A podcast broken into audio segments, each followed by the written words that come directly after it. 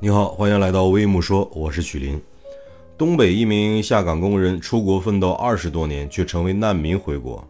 这故事听起来很可怜，实际上很戏剧性。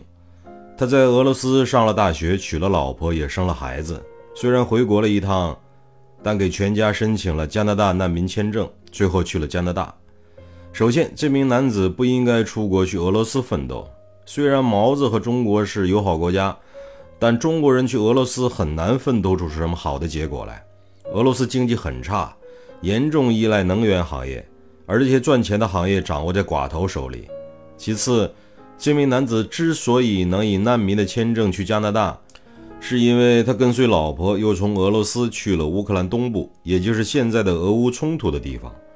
现在那里战火纷飞，自然不适合生存了。一家人能以乌克兰难民的身份去加拿大这个高福利的国家，也算未来生活有保障了。从出国移民和赚钱的角度看，还是要去欧美国家。一是经济发展水平高，二是社会保障程度高，三是机会多。其他国家如果有好的赚钱途径，也可以考虑，但是一定得回避那些社会不稳定、可能有战争风险的区域。总的来说吧，人生一世不容易，每个人都想带领自己的家庭走向美好的生活。在国外奋斗看似有很多机遇，但是难度也非常的高。在这里，我们也祝愿那些在异国他乡奋斗的中国游子们能够欢度春节，再接再厉，更好的面对未来的明天，在国外创造出一份属于自己的天地。